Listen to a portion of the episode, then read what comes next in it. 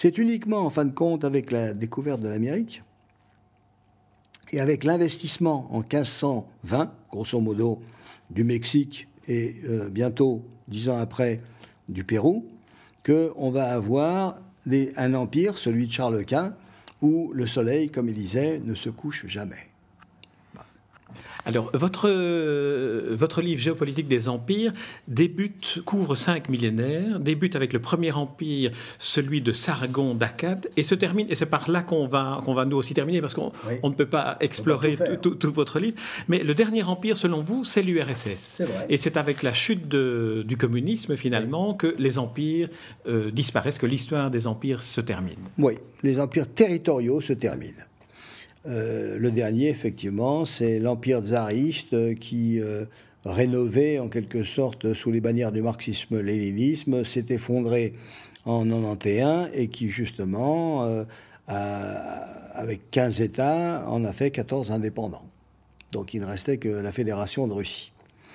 Maintenant, quand je dis il y a un impérium américain, je veux dire par là qu'il n'est pas territorial, mais simplement que la présence américaine, elle est à l'échelle du monde.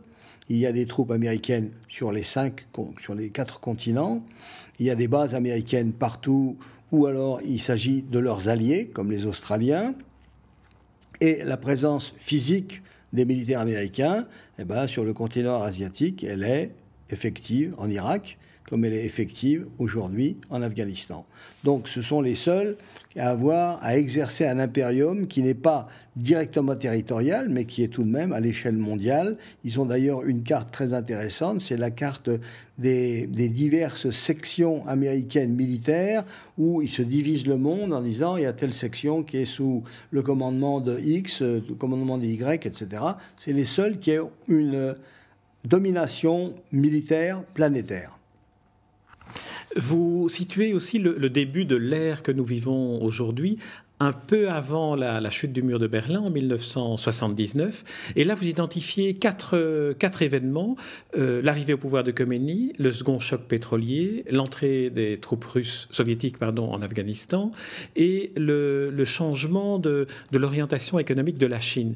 Vous y ajoutez aussi l'émergence d'Internet. Est-ce que ce n'est pas l'apparition de, de cette possibilité infinie de communication qui fait que les empires traditionnels ne peuvent plus exister parce que la carte du monde est devenue une carte virtuelle Peut-être. Il y a des choses sur lesquelles il est difficile de se prononcer avec certitude. voyez, tout ce que je sais, c'est que cette date de 79 est importante dans la mesure où nous continuons de vivre avec ses conséquences.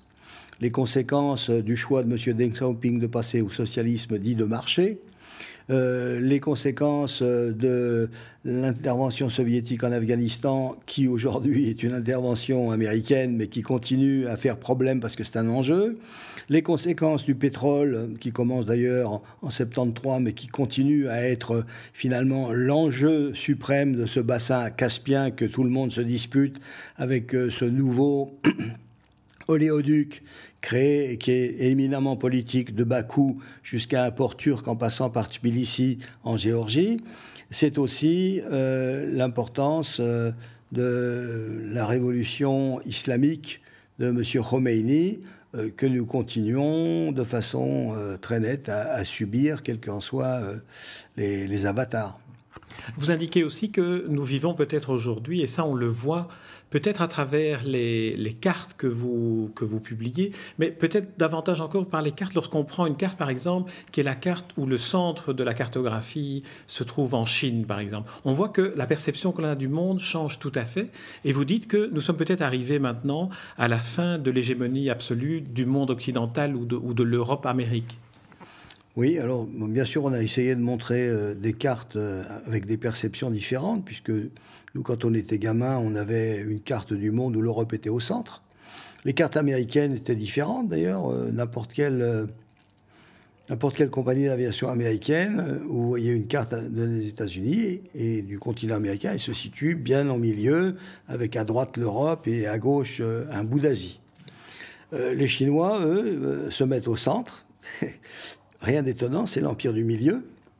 Et euh, ce qu'on constate surtout, c'est qu'aujourd'hui, avec euh, la crise, qui est un révélateur fantastique, septembre 2008, crise qui n'est pas terminée, crise dont on ne va pas se remettre demain, euh, elle indique finalement que la longue hégémonie européenne et américaine, c'est-à-dire l'hégémonie occidentale qui dure depuis bientôt trois siècles, ben, elle, nous, assistons au début de sa fin.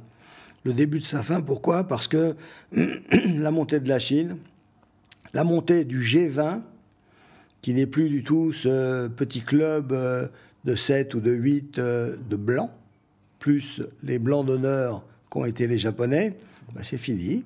C'est un monde différent qui est en train de se redessiner avec, soit dit par parenthèse, non pas de nouveaux acteurs, hein, pour la plupart, en dehors du Brésil, mais des acteurs anciens qui ont fait bouger le monde euh, l'Inde, euh, la Chine, euh, l'Iran, la Turquie, tout ça, c'est des mondes qui ont été très importants. C'est l'ex-empire ottoman, c'est l'ex-empire des Safavides, des, choses qui ont été extraordinairement importantes, que nous avons cru à un moment comme disparu au XIXe siècle et au début du XXe, lors de la période jusqu'à la fin de la Seconde Guerre mondiale, où l'Europe politiquement continuait de dominer toute l'Asie et toute l'Afrique, et qui aujourd'hui euh, euh, redevient cet appendice que nous sommes, qui sur une carte représente un tout petit morceau, certes bien peuplé, 500 millions d'habitants, certes extrêmement important du point de vue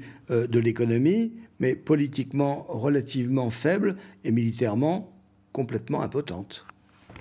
Gérard Chalian, je vous remercie pour euh, cette interview et ce livre, euh, l'un et l'autre tout à fait passionnant parce qu'ils nous permettent de, de, de, mieux lire et de mieux comprendre euh, et le passé et le présent et peut-être de, de tracer des, des, projections sur, sur l'avenir, notamment avec la dimension écologique que vous évoquez aussi. Mais nous arrivons au terme de l'entretien. Le livre s'intitule Géopolitique des empires, des pharaons à l'impérium américain. Il est publié chez Artaud avec Libération. Gérard Chalian, je vous remercie merci pour cet entretien. Merci beaucoup.